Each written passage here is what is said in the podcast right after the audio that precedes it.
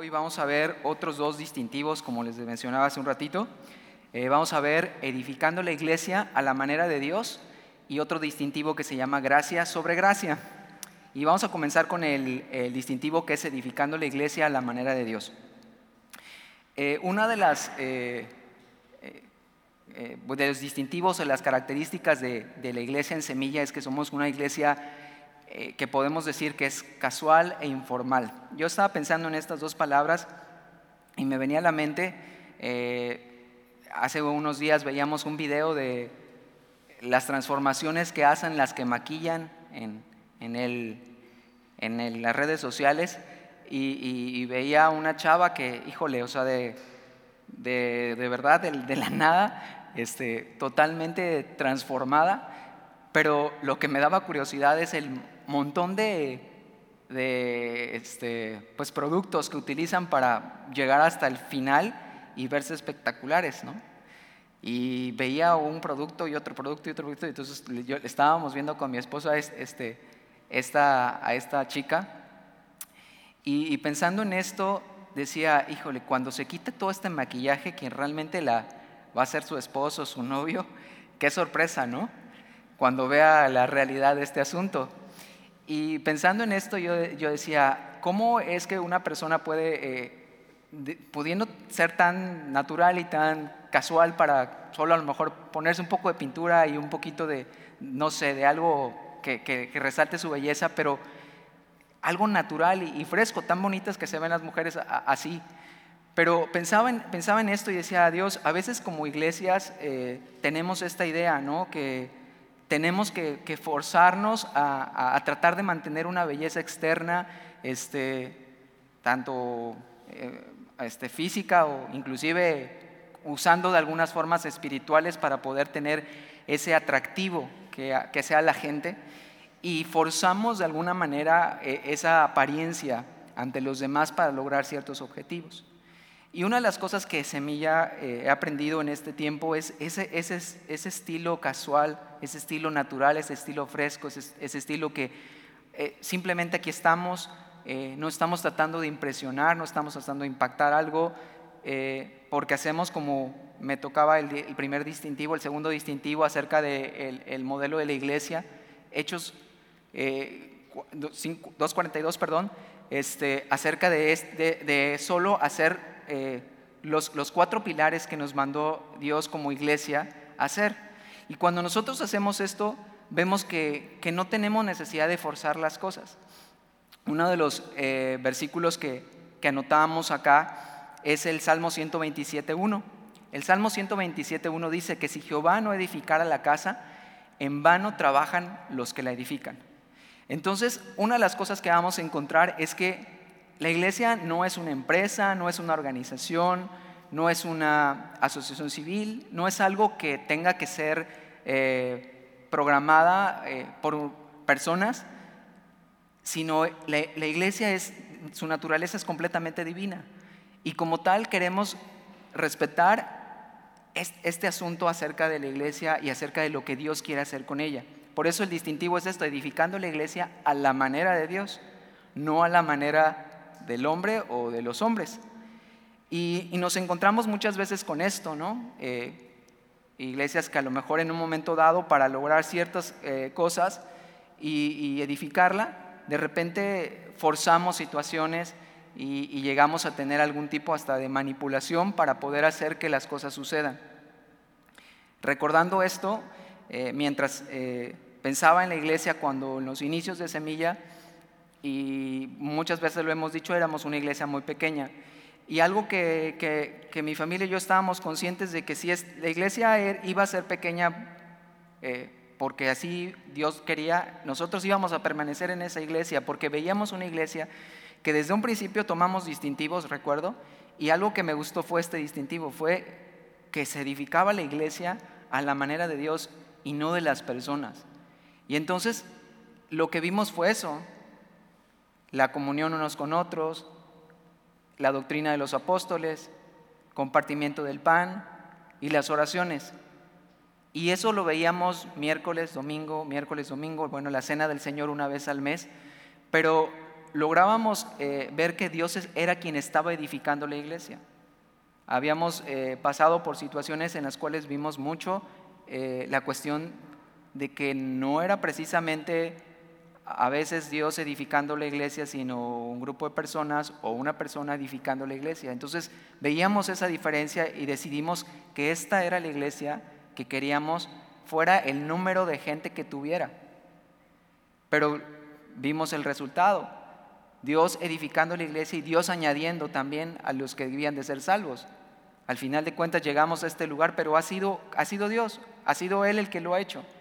Y esto eh, nos da la tranquilidad de que aligera todo el asunto de, servir, de, estar acá en este lugar, porque no tenemos que mirar de cómo hacer las cosas nosotros. Y si sabemos que es Dios quien va a edificar la iglesia, entonces podemos estar tranquilos, a estar confiados sabiendo que Él hace las cosas. Una de las, eh, de las cosas que normalmente habíamos escuchado mucho en los asuntos, por ejemplo, la hora de predicar y que nos encontramos en Semilla fue, este, pues solo era capítulo tras capítulo, versículo tras versículo. La verdad es que normalmente no había escuchado predicaciones así, normalmente eran temas y a veces era mucho eh, un versículo y todo lo demás de una predicación respecto a algún asunto en particular, alguna experiencia eh, personal del predicador y eso al final de cuentas, pues puedes ver cómo eh, a veces se, eh, se, corre el peligro ¿no? de empezar a, hablar y predicar acerca más eh, de algo personal y de acerca de algo más hacia la carne que lo que Dios quiere hablar a, su iglesia. Entonces, e, esto lo habíamos visto en diferentes lugares. mucha motivación acerca del éxito y del progreso y de la superación y de la cuestión de la prosperidad.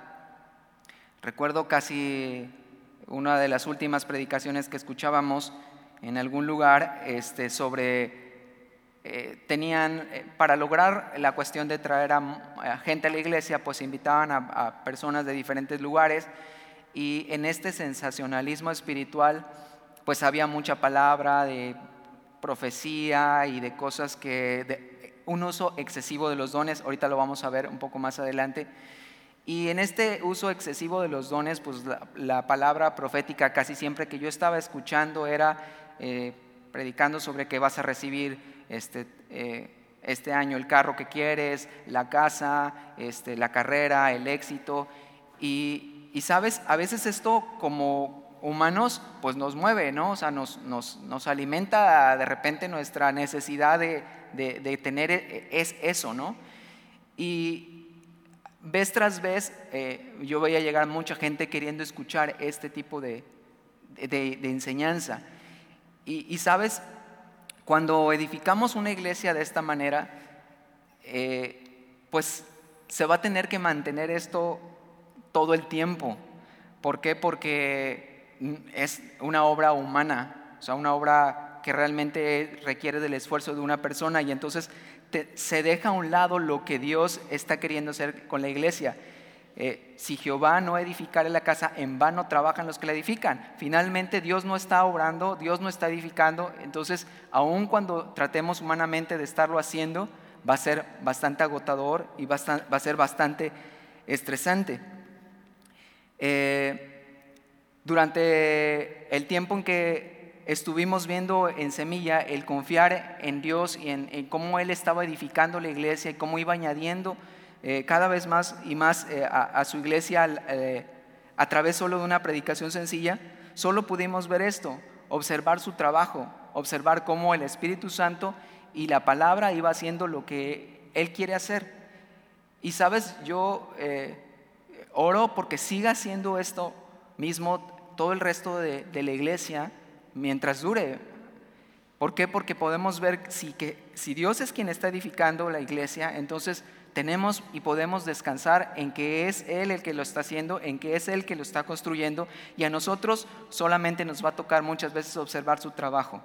Algo que, que demanda de nosotros únicamente ser fieles, ser fieles a donde Dios nos ha puesto, a donde Dios nos ha mandado servirle y no está demandando de nosotros eh, la cuestión de que nosotros edifiquemos la iglesia de, Dios. Mira, si, anotas, eh, encontramos aquí en, en el libro de Mateo, capítulo 8,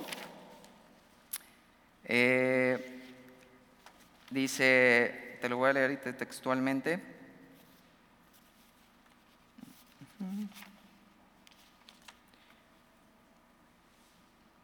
Perdón, no. Eh, voy a leer Hechos 5:38. Al 39 dice, si este consejo es de los hombres, se desvanecerá, mas si es de Dios, no lo podréis destruir, no seáis tal vez hallados luchando contra Dios. Entonces, cuando la obra es del Señor y Él lo ha hecho, Él finalmente va a ser el que va a seguir edificando la iglesia y va a seguir construyéndola y va a seguir tratando con nuestras vidas. Cuando nosotros tratamos por todos los medios de mantener eh, algún programa o alguna situación que, que, haga que la iglesia sea edificada, finalmente, pues, si no es de Dios, se va a desvanecer. Y hemos visto cómo permanecer en su palabra nos ha traído hasta el día de hoy, eh, viendo cómo Dios sigue edificando la iglesia. Eh, una de las cosas que les decía acerca de este sensacionalismo espiritual es como muchas veces querer atraer a la gente por el tema de, las cuestiones de los dones espirituales, ver cómo eh, la cuestión todo el tiempo de, ver cómo esos dones se desarrollan en la iglesia. Y no estamos en contra de los dones espirituales, pero sí eh, buscamos que la iglesia siempre sea una iglesia donde el orden, como dice también en su palabra, sea la que vaya edificando. Entonces, tú no vas a encontrar acá que vamos a escuchar gritos o vamos a escuchar alguna cosa excesiva eh, sobre los dones. Creemos en ellos y algo que hemos aprendido es que eh, muchos de estos dones, eh, por ejemplo el don de lenguas, podemos ser edificados con, con, ese don, pero es un don que edifica nuestra propia vida y podemos verlo en nuestra intimidad, en nuestro cuarto e inclusive ha habido oraciones aquí ya más en corto con la gente en la iglesia en las que podemos ver cómo ese don también se manifiesta, pero de una manera ordenada. Pero lo, que buscamos es que en, público, con todos los nuevos creyentes, e, esto sea eh, no una cosa que distraiga la atención y que el centro siempre sea Jesucristo y no distraigamos en ninguna medida eh, lo que Dios está haciendo. Entonces, cuando su palabra está siendo predicada, cuando su palabra está siendo expuesta, buscamos que ese sea el centro, su palabra, y no algo más de lo que a lo mejor nosotros humanamente quisiéramos. Algo que también hemos aprendido eh, acerca de edificar la iglesia es una frase que, que aprendí de Talí que siempre la repite, y dice que donde Dios llama, Dios provee. Y entonces esto lo hemos visto también vez tras vez cuando Él ha proveído, Él ha provisto de muchas cosas y de muchas maneras para poder edificar su iglesia. Eh, algo que, que Jesús establecía en Mateo 16, 18, dice Jesús, Jesús dijo, hablándole a Pedro, y le dice, sobre esta roca edificaré mi iglesia. Y cuando Él establece este principio, Jesús está diciendo, yo, esta es mi iglesia y yo voy a ser el que va a edificarla. Y es un asunto interesante porque cuando recordamos que Pedro le, le falló y viendo esto, este pasaje, cuando Pedro está hablando con Jesús después de haberle eh, negado, cuando Jesús se encuentra con Pedro, Jesús le hace la pregunta acerca de que si le amaba. Y antes de que Pedro en su, pues ahora sí que su pena y su vergüenza de, después de lo que había hecho de, haberle negado, Jesús le dice, ¿sabes qué? Apacienta mis ovejas. Y algo interesante porque Jesús no le dice, entonces edifica mi iglesia, entonces haz esto por mi iglesia. Porque Jesús cuando le estableció esto en Mateo 16, 18, sobre esta, roca edificaré mi iglesia, Él está diciendo, yo soy el que edifica la iglesia, tú lo único que tienes que hacer es lo que yo te voy a mandar a hacer. Y en este caso le estaba diciendo, apacienta mis ovejas. Entonces, la obra de las personas que, participamos en la iglesia es finalmente constatar que Él es el que la edifica a nosotros y al pastor le, tocará apacentar y cuidar a sus ovejas, pero nunca tomar el papel de poder ser aquel que está edificándola o está construyendo. Entonces cuando nos preocupemos por algo, cuando pensemos acerca de qué va a pasar y cómo hacer las cosas, eh, podemos descansar y saber, Dios, pues si tú creaste un problema, tú vas a resolverlo. Tú hiciste que esta iglesia se llenara con gente, pues bueno, de alguna forma vas a resolver las situaciones que tú, que tú quieras, eh, que tú hayas provocado.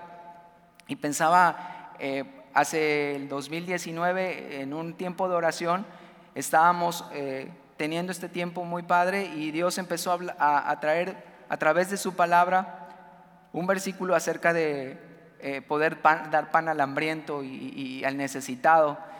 Y eh, veíamos versículo tras versículo sobre esto y el pastor eh, sentía que Dios estaba hablando acerca de esto como iglesia para poder edificar la vida de otros en cuanto a esto de una necesidad, de ayudar en una necesidad económica pero no sabíamos cómo.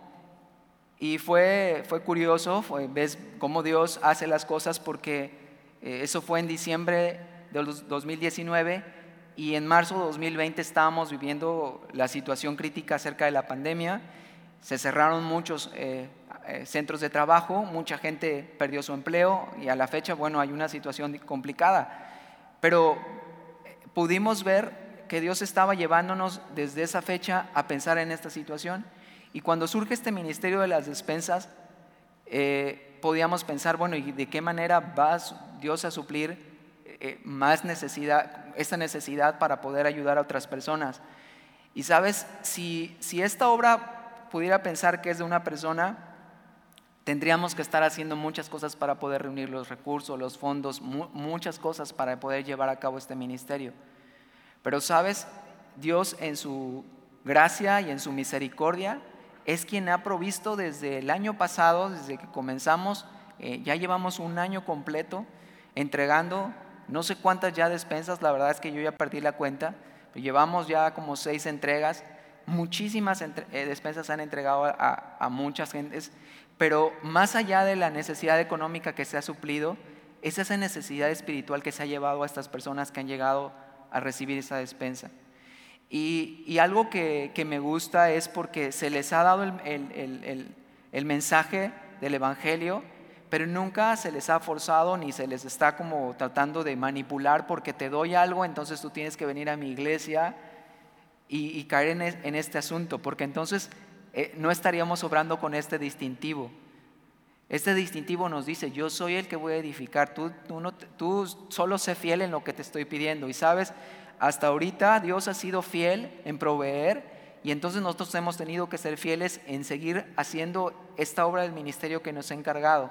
Pero cada persona que recibe una Biblia, cada persona que recibe un mensaje de salvación, le invitamos a la iglesia, pero nuestro interés es que Dios llegue a su vida, que tenga eh, un encuentro con Jesús y si ha de ir a una iglesia que le queda más cerca en su colonia, en la zona norte, zona sur, oriente, poniente, donde tenga que ir la persona, es para nosotros eh, lo que ya Dios está, ahora sí que lo que Dios ya había establecido para esa persona. Y, y, eso lo veo vez tras vez en cada detalle de la iglesia. Él prometió cuidar de ella, Jesús prometió edificar su iglesia y entonces eh, nosotros no nos vamos a empeñar en obtener y no nos vamos a vernos obligados a mantener lo que hemos ganado. No nos vamos a no estamos obligados a eso. Simplemente vamos a descansar y no vamos a estar combatiendo para ganar ni mantener el, ministerio. Si es su obra y él lo ha hecho, entonces él va a seguirlo eh, haciendo como lo ha hecho hasta ahora. Eh, a través de, de mucho de mucho trabajo humano, pues obviamente vamos a tener líderes cansados, gente agotada. Y, aquí aprovecho para hablar, por ejemplo, cuando alguien quiere servir en un ministerio, ¿cómo puede servir un ministerio en, semilla? Es igual, así de espontáneo, así de casual. Lo único que buscamos es que estés siguiendo genuinamente al Señor, estés buscando su palabra, estés buscándolo en oración, permanezcas pegado a la vid y simplemente decidas levantar tu mano y decir quiero servir y, vamos eh, tratando de involucrar a la mayor cantidad de gente que pueda servir.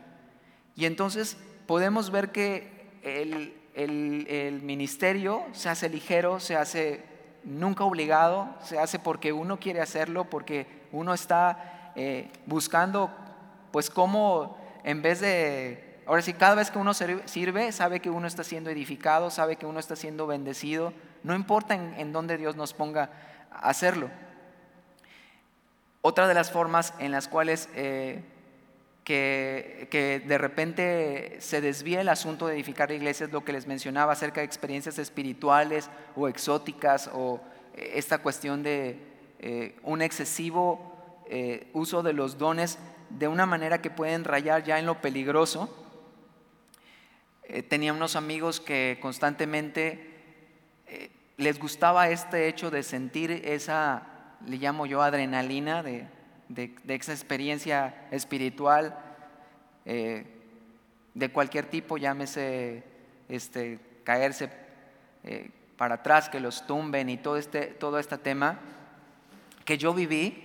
Yo este, estuve en una iglesia pentecostés y mucho tiempo de, de, mi vida, pero algo que, veía yo en estos amigos es que esta necesidad de experimentar esto les llevaba constantemente a ir de iglesia en iglesia buscando esta experiencia. Entonces yo los veía que si había un evento, ahí iban, no importa que no fuera de la iglesia local a la que asistían, este, iban porque venía tal predicador, tal este, persona que hace milagros, tal persona que trae sanidad, y de repente este, ya los veía en otra iglesia, y así los vi cambiándose constantemente, no solo de, iglesia, sino de ciudad, hasta de estado llegaron a cambiar. Para ir a una iglesia de estas megas iglesias en las cuales había un predicador muy famoso y que, bueno, hacía milagros y todo esto, y que hoy en día es, la verdad, un asunto delicado en el que este hombre ha estado, junto con que creo que ya ni está casado, pero yo veía tristemente la vida de estos amigos porque yo decía, ¿qué necesidad? O sea, ¿para qué estás buscando esto? Y vas a tratar de mantener esto todo el tiempo, de sentir esa experiencia religiosa, este, para que puedas estar, eh, según tú, edificado en tu vida. Y sabes, el principio, el distintivo de, semilla es la palabra. No, no buscamos más que la palabra, es en la palabra de Dios en la que confiamos, en la que enseñamos y en la que nos apoyamos. Muchas veces eh, cuando y no estamos negados, como les, les, digo, a la cuestión de tener la manifestación de los dones del Espíritu. Pero no queremos que esto sea el motivo o, la, o la, donde se fundamente la fe de las personas. Eh, sabemos que el fundamento de nuestra fe está puesta, dice Romanos 17, que nuestra fe viene por el oír. ¿Y el oír qué? La palabra de Dios. Entonces no es el oír eh, el que si fulanito está diciendo, así dice el Señor, y, entonces voy y te digo y hago, y tú vas a tener esto y aquello, y ya, este, vamos, toda esta experiencia que a lo mejor en algún momento lo has visto en otros lugares, no lo vas a ver aquí. ¿Por qué? Porque nosotros entendemos esta parte, la fe de una persona está, debe, debe estar fundada en el oír la palabra de Dios. Lo que Dios haga a través del oír y de que tú escuches su consejo y tú veas un milagro y tú veas una sanidad divina cuando Dios está obrando a través de su palabra es increíble.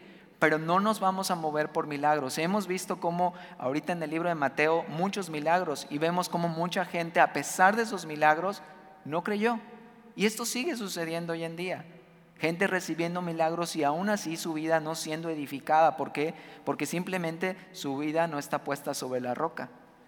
Jesús está diciendo, sobre esta roca, sobre mi palabra, sobre mi presencia es donde yo fundamento y edifico mi iglesia, no sobre una sensación o sobre una experiencia espiritual. Entonces, de repente, eh, y voy a ser honesto, de repente era como cuando yo empecé a venir a Semilla, de repente es como esa palabra, y no sé si tú la has dicho, pero no siento, es que no siento la presencia es que no siento que, yo, que el, recorrer, el, el que, me, que me suden las manos, el que tenga, se me ponga la piel de gallina. Y, no sé si lo has experimentado y a veces en tu casa, en tu oración y dices, es que ya no siento la... Pero sabes, eso es precisamente eso, el sentir, el sentimiento, la emoción. Pero Dios no nos ha llamado a, emociones ni a sentimientos. Dios nos ha llamado a que sientas o no sientas, Dios está hablando en su palabra y Él está contigo y Él sigue edificando tu vida y Él sigue edificando su iglesia. Entonces, esto para, para nosotros es muy importante. Es que tú puedas saber que no vas a encontrar algún alboroto alguna emoción espiritual para atraer más personas o para que te quedes, para que puedas ver cómo, cómo aquí sí se siente la presencia de Dios.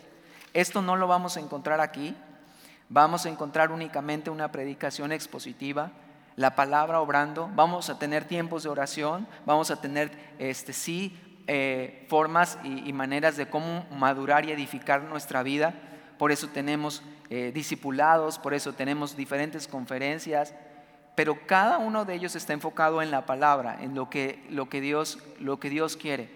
Aún, te digo, el ministerio de las despensas. Podríamos ser una iglesia que tenga una ayuda social y simplemente quedarnos ahí y decidir, bueno, estoy ayudando al pobre y al necesitado. Pero no queremos quedarnos ahí porque no queremos ponernos como somos buenas personas. La iglesia de semillas como es una buena iglesia, porque nosotros no somos buenos. Dios es bueno. Él, a Él es al quien queremos mostrar a cada persona que llega por una despensa. A Él es a quien queremos decirle, Él es bueno, Él te ama, Él te quiere perdonar, Él quiere salvar tu vida y Él quiere restaurarla. Y entonces aquí te entregamos tu Biblia y cada semana podemos compartirte el Evangelio, podemos hablarte del amor de Dios y es tu decisión lo que vas a hacer. Porque como eh, veíamos también en otro distintivo, es el Espíritu Santo es quien convence, quien habla, quien dirige, quien hace todo. A nosotros nos toca únicamente hacer la presentación del Evangelio y eso es todo. Entonces, este distintivo nos enseña eso. Es solamente la palabra de Dios la cual es viva y eficaz y la que va a permitir eh, eh, ayudar y edificar la iglesia a su manera y en su forma y en sus tiempos y en sus modos. Y oramos que esto siga siendo siempre hasta que Él venga.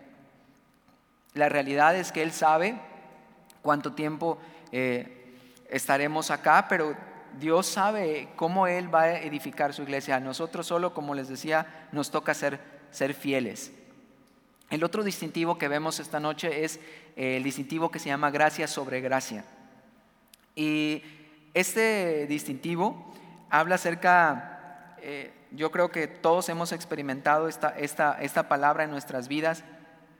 Eh, en, Navegantes precisamente aprendemos Efesios 2, 8, 9, dice que por gracia somos salvos por medio de la fe y que eso no es de nosotros, sino que es un don de Dios y no por obras para que nadie se gloríe. Entonces vemos cómo la gracia actúa por medio de Él y Él no tiene nada que ver con nosotros. Es, vemos cómo eh, Él ha derramado eso sobre nuestras vidas.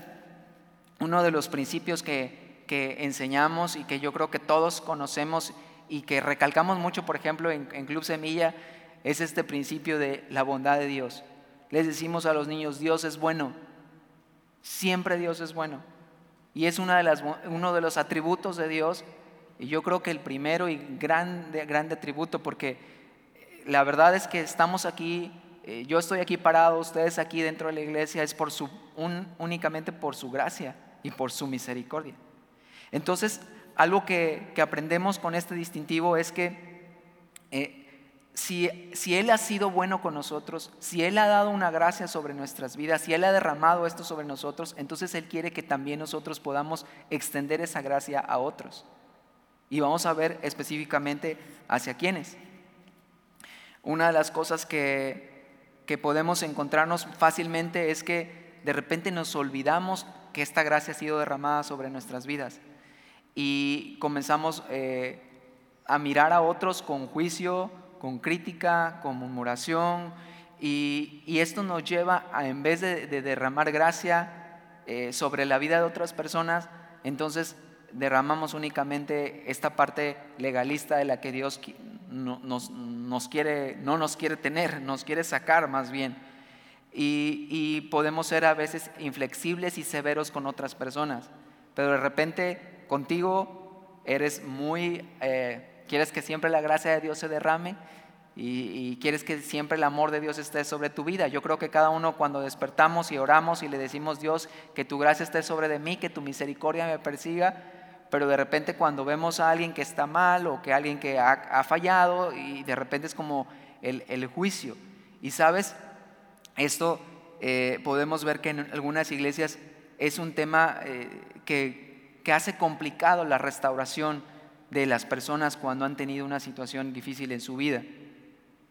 Entonces, eh, una de las cosas que, podemos ver en este distintivo es que siendo una de las principales características de Dios en su trato con los hombres, queremos que esta misma gracia que ha sido depositada en nuestras vidas también nosotros podamos darla, también podemos ofrecerla, podemos extenderla a cada persona que llega y cada persona que en algún momento pudiera tener alguna situación de, dificultad, de alguna recaída, y eh,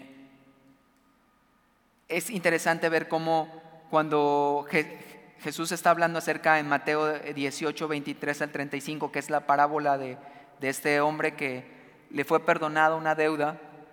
Me gusta este en el manual porque en el manual habla acerca de que este habla ya en, términos eh, ahora sí que actuales y dice que el amo que perdonó a su sirviente una deuda de 16 millones de dólares. ¿Te imaginas en este tiempo tener una deuda de 16 millones de dólares y que te sea perdonada? Y cuando él tenía que perdonar a su sirviente, que en términos de dólares solo eran 16 dólares lo que le debían a él y él no pudo perdonar esta deuda. Es increíble ver cómo, habiendo recibido una gracia tan grande, él no podía derramar una gracia tan pequeña sobre de alguien. Y entonces algo que, que aprendemos en este distintivo es que no queremos ser una iglesia así. Queremos ser una iglesia en la que podamos ver que si Dios ha sido bueno con nosotros, podemos ayudar a otros en este tiempo, en un tiempo en su vida en el que podamos ayudarles a restaurar su vida. Y, vamos a, verlo, cómo, se hace esta restauración, cómo se lleva a cabo. Pero el, punto principal es, es que Él ha sido bueno con nosotros y nosotros podemos entonces también hacerlo con otros. Eh, es un tema recurrente, la gracia, lo vemos en el libro de Romanos, de Gálatas, y se expone donde la gracia de Dios y la justicia, que es a través de fe. Eh, por ejemplo, en Gálatas 6.1 vemos eh, Pablo hablando de, cerca de esto, dice, hermanos, si alguno fuere sorprendido en alguna falta, vosotros que sois espirituales, restaurarle con espíritu de mansedumbre, considerándote a ti mismo, no sea que tú también seas tentado. Entonces cuando Pablo está hablando esto es siempre mirar, oye, es muy fácil poder juzgar, es muy fácil poder criticar, es muy fácil eh, poder señalar, pero piensa en ti antes de hacerlo. Porque aquí dice, considérate a ti mismo, no sea que tú también seas tentado. Entonces cuando nosotros vemos este enfoque con este versículo podemos saber, sí, hay eh, otro versículo en Primera de Corintios 10, 12 dice que aquel que, que, cree estar firme, mire que no caiga. Entonces, porque Dios sabe y nos conoce, sabe nuestras luchas, sabe nuestras debilidades, sabe de, qué pie, de qué pie cojeamos. Y Él, a pesar de todo eso, nos ama y nos perdona, nos derrama su gracia sobre nuestras vidas. Y entonces nosotros podemos saber cuando tenemos que ayudar a una gente, a una persona a restaurar su vida, podemos mirar primeramente la bondad de Dios que tiene sobre de Él. Y hay un gozo y una satisfacción en que cuando Dios hace una obra de restauración sobre la vida de alguien. Eh, no sé si a ti seas de los que te guste restaurar cosas y, cambiar cosas, pero a mí en lo personal me gusta. Me gusta mucho ver este, cambiado algún objeto y tan solo a lo mejor darle una manita de gato y ya verlo de otra manera en, tu, en, tu, casa cuando haces una remodelación o cambias a veces de un lugar a otro ciertas cosas, tu casa pues va mejorando, ¿no? Y entonces eso, eh, esa restauración siempre eh, es, es de gozo. Y a Dios le gusta esto. A Dios le agrada ver la restauración en las personas. Algo que, que aprendí hace muchos años eh, en una de estas iglesias también es, ver esa parte de cómo Dios nos llama, en, lo personal, ver cómo Dios me llamaba a esta área de, mi vida, en ver esta restauración en las personas, en ver cómo jóvenes que estaban en las drogas, jóvenes que estaban sin papás, jóvenes que estaban eh, eh, en una situación económica difícil. Ver cómo Dios a través de su palabra llega a sus vidas, Dios les transforma, les toma, les limpia y hace una obra increíble en sus vidas. Y yo podía ver el milagro vez tras vez y lo, y lo podemos seguir viendo aquí. Cuando sigo hablando de, las despensas porque es ahora lo que, en lo que Dios me ha pedido ser fiel. Y, cuando veo a una persona llegando en una condición y escucho las historias de los servidores que están atendiendo y, nos cuentan y nos dicen, mira, tal persona me dijo esto, esto, pero vemos semana tras semana viendo el cambio en la mentalidad, en el pensamiento, en el corazón de la persona, vemos cómo la obra de Dios y el milagro de Dios se va, se va haciendo. Este es el mayor milagro que puede ocurrir. Sí, hay milagros de sanidad muy padres, hay milagros muy, muy interesantes que Dios hace, pero sabes, la salvación es el milagro que no lo podemos ver y tocar así físicamente, pero podemos ver el fruto de ello. Y entonces lo mismo sucede cuando vemos una vida restaurada, una vida cambiada, la vida de alguien que por alguna situación eh, se vio complicada en un momento de su vida y falló y pecó y, de repente pudiera sentirse hasta excluida y te sientes condenado. Pero Jesús mismo, diciendo en Juan 3:17, eh, dice que Jesús no vino al mundo para condenar al mundo, sino para que el mundo sea salvo por él. Y, y vemos esta historia repitiéndose vez tras vez en el ministerio de Jesús. Vemos a la mujer adúltera que la llevan estos hombres a, los pies de Jesús y la llevan solo a ella, interesante porque dice que la encontraron en el acto mismo del adulterio, entonces tuvo que haber participado un hombre junto con ella. Y más sin embargo, no llevan al hombre, llevan a la mujer, tratando de alguna manera y buscando que Dios, que Jesús hiciera, eh, fallara en, su, ahora sí que en, su, en sus principios y, trataban de hacerle tentar en, el corazón de él para ver qué es lo que hacía con esta mujer. Eh, una de las cosas que era por tradición y por ley era que estas eh, personas que fuesen encontradas de esta manera eh, tenían que morir apedreadas. Y sabes, ahí están delante de Jesús y viendo a esta mujer ahí a los pies de él y diciéndole este, qué iba a hacer, qué pensaba acerca de esta mujer que había sido encontrada de esta manera. Y Jesús eh, finalmente se queda callado, únicamente lo vemos en, este pasaje de la Biblia. Él no está sorprendido, él no está enojado con la mujer, él no está molesto. Y, y, lo vemos que lo único que él hace fue, dice que él se, se pone a escribir sobre la tierra. Y cuando finalmente él está eh, enderezándose, poniéndose en pie, dice que el que esté libre de pecado que, tire la primera piedra. Y vemos esta historia increíblemente porque en cuanto él dice esta frase, él vuelve y continúa en lo que estaba haciendo. Y la Biblia no dice que escribe en el piso, pero dice que uno a uno, desde el más viejo hasta el más joven, tiraron su piedra y se alejaron. Quizás una de las cosas que él escribía, a lo mejor él sabía lo que estaba pasando en la vida de estos hombres, él sabía lo que habían hecho. A lo mejor uno de ellos también había cometido el pecado, pero claro, no lo habían cachado, entonces tenía el derecho él de cargar la piedra y tirársela a esta mujer. Pero Jesús sí lo sabía, Jesús conoce todo, Él es omnisciente. Él sabe cuando tú y yo tenemos esta tendencia a juzgar, a criticar, a murmurar, Él puede saber, oye, aguas, porque tú estás en la misma condición. A lo mejor lo que tú mismo estás criticando, tú mismo lo estás haciendo. Entonces, eh, Jesús nos enseña con esto. Y, dice la Biblia que él enderezándose y no viendo ya a nadie, le habla a esta mujer y le dice, ¿dónde están los que te condenaban? Y le dice la mujer, no, pues no hay ninguno. Y le dice él, ninguno te condenó, ni yo te condeno. Le dice, vete y no peques más. Entonces, este principio queremos que, sea un distintivo para, la iglesia. Y cuando eh, pensaba en, esta frase que le dice, vete y no peques más, se está refiriendo también a eso. una de las cosas que vemos en una restauración es también que debe de haber un arrepentimiento. Ninguno de nosotros puede ser restaurado en realidad porque puedes pensar, bueno, entonces es como demasiada gracia y en la iglesia entonces es como que hagan lo que quieran, total, es la gracia de Dios. Sabes, no buscamos abusar de la gracia. Lo que buscamos es que realmente la persona que quiera ser restaurada va a, va, a tener frutos de arrepentimiento, se tienen que mirar tenemos primero que reconocer nuestra condición de pecado, porque aquel que ha fallado y que ha pecado y que no quiere ni siquiera reconocer que lo ha hecho, ¿cómo restaurarle? ¿Cómo extender esta parte que Dios quiere extender sobre su vida si de inicio no quiere? Entonces, algo que entendemos es que es necesario para, hacer una, para ver una restauración y para que la vida de una persona sea cambiada de inicio, pues debe haber una aceptación de pecado. Y entonces, ¿sabes? Si hay una, reconocer esto, entonces vamos a ver que hay arrepentimiento a través de su vida, a través del tiempo. Y la iglesia podrá extender entonces sus, brazos y ¿sabes qué?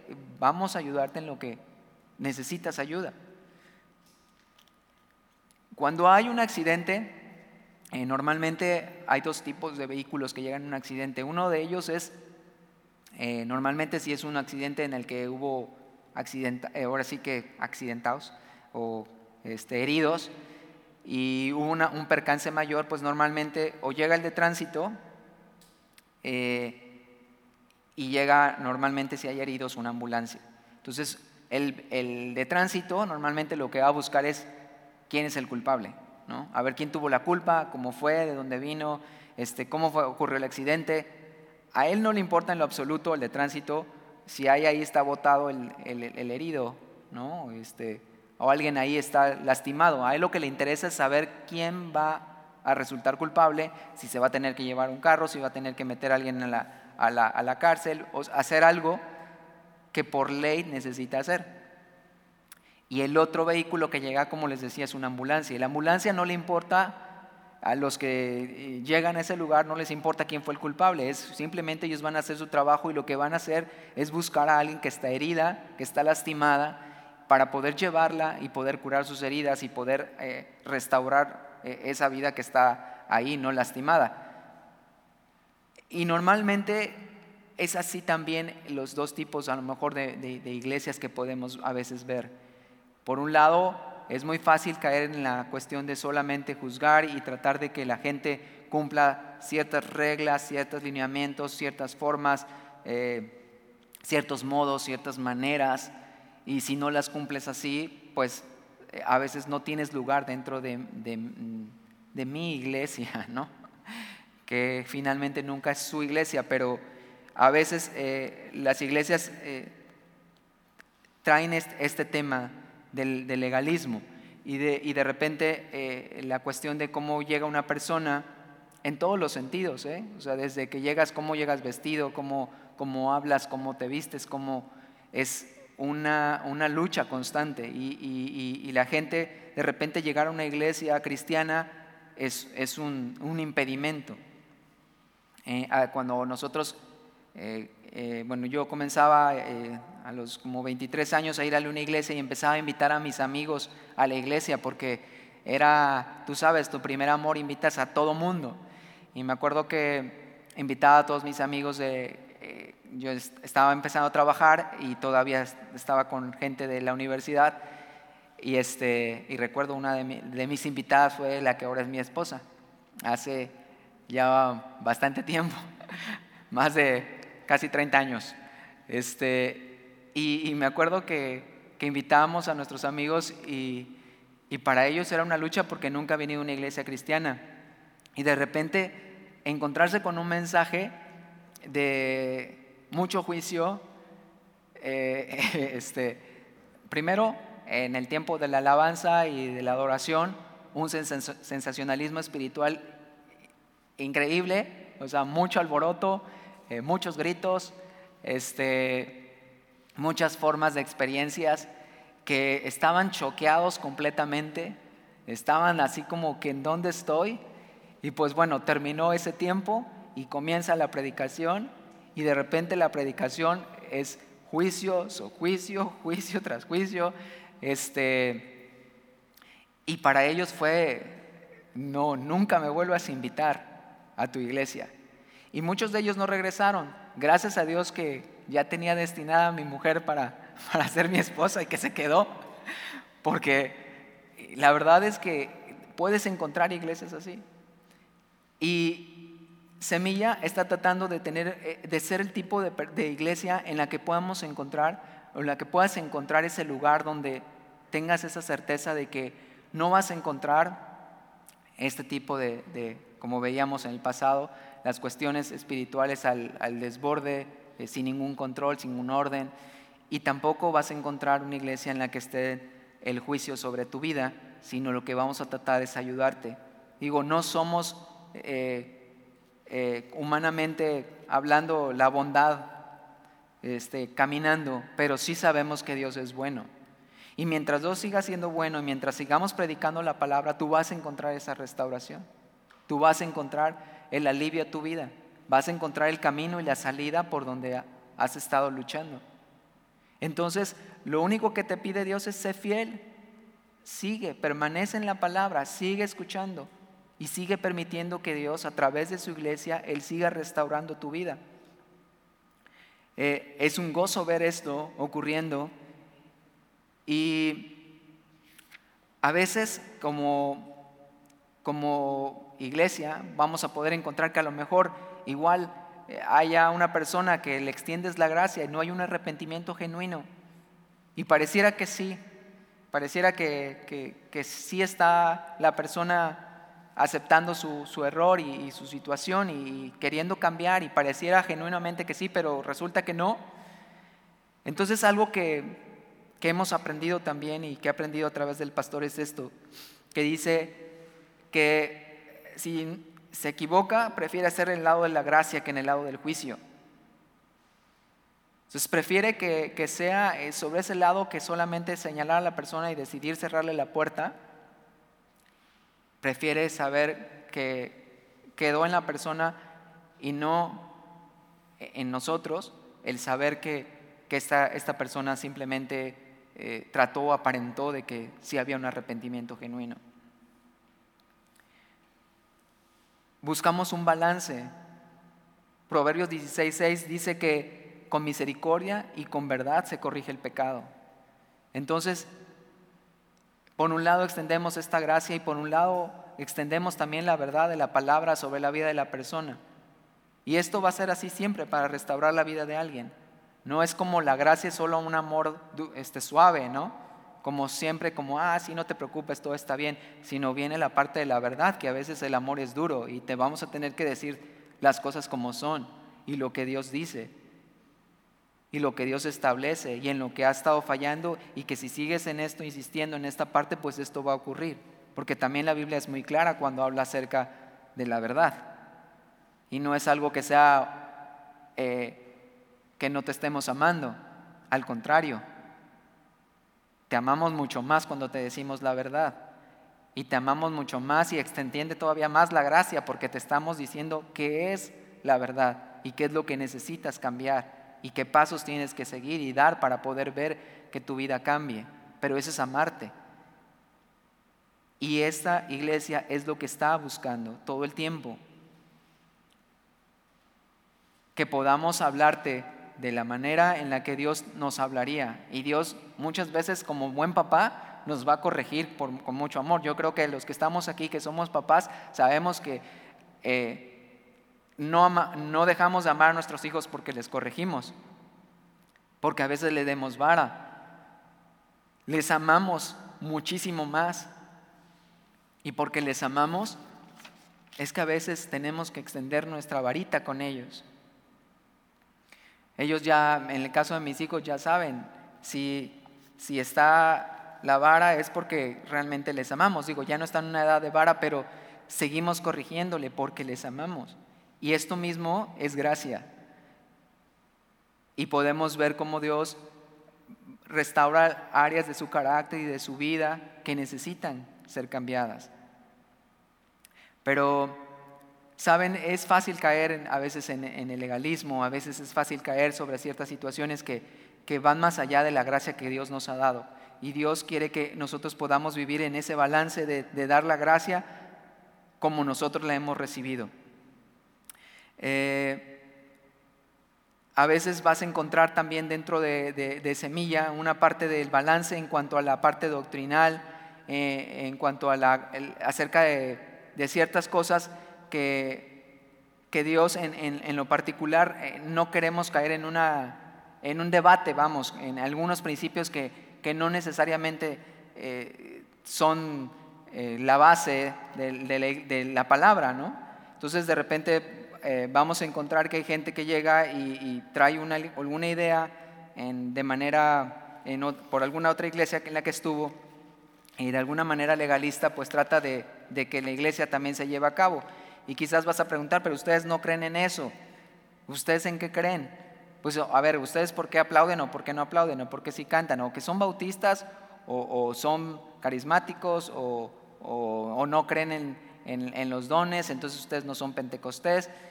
Eh, ¿qué, son. Y sabes, a, mí era algo que me conflictuaba cuando llegué a Semilla, que decía, bueno, parece como que si fueran bautistas, porque son muy tranquilos. Pero yo decía, pero no, los bautistas hacen esto otro también. Pero fueran presbiterianos, no, pero no son tampoco presbiterianos. Y de repente era como que una... Y aprendí que sabes que no entendí nunca qué era. Solamente sabía que Cristo era el centro, que su palabra se exponía y que teníamos de todo un poco, de una iglesia cristiana sana y, que podíamos eh, recibir a cualquier persona que llegara con alguna, eh, alguna idea acerca de lo que es el cristianismo. En, hace unas semanas se me acercaba una, señora y me preguntaba eso, me decía acerca del don de lenguas y me decía, oye, ¿por qué no hablan en lenguas cuando están orando? Y le, decía, ¿por qué tendríamos que hacerlo? Me dice, es que es la, la llenura del Espíritu. Y le decía, entonces, quien no habla en lenguas, entonces no tiene la llenura del Espíritu. Y me decía, pues yo creo que no. Le dije, ¿usted cree o ha leído la palabra? Me dice, eh, yo creo. Le dije, entonces le dije, le invito, porque no tiene mucho tiempo viniendo a Semilla. Entonces le digo, le invito a que siga viniendo a Semilla y siga escuchando la palabra. Y entonces sus dudas acerca de que si eh, habla en lenguas tiene el Espíritu y si no habla en lenguas no tiene el Espíritu, Dios mismo se lo va a contestar. Pero siga viniendo, siga eh, este, congregándose si quiere encontrar eh, la respuesta a sus dudas. Y le dije, estoy seguro que Dios le va a responder.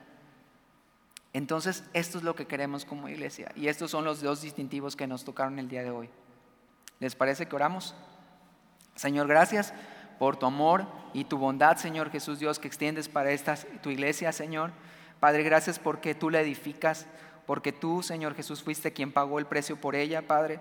Señor, tú pagaste un precio y no fue nada barato, Señor.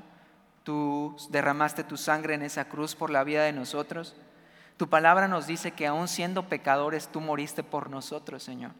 Qué gracia más grande, Señor Jesús, podemos saber que, que, tú, que tú nos diste, Señor siendo aún pecadores. Tú conocías nuestra condición, tú sabías cómo estábamos, tú sabías de dónde eh, nos has traído, Señor. Y entonces aquí no puede haber ninguna jactancia, Señor.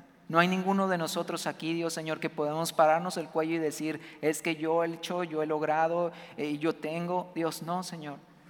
Solo podemos decirte gracias porque has tenido esa misericordia sobre nuestras vidas. Nos has dejado aquí, has establecido en, en nuestro corazón tu palabra y entonces, Señor, síguenos enseñando, sigue, síguete tú eh, glorificando en esta tu iglesia, sigue edificándola. Sigue, Señor Jesús Dios, derramando tu espíritu. Sigue llenándonos, Señor Jesús, de ello. Padre y Señor, te pedimos, Padre Celestial, que tú nos guardes en este tiempo. El Señor, eh, que nos lleves con bien. En el nombre de Jesús. Amén.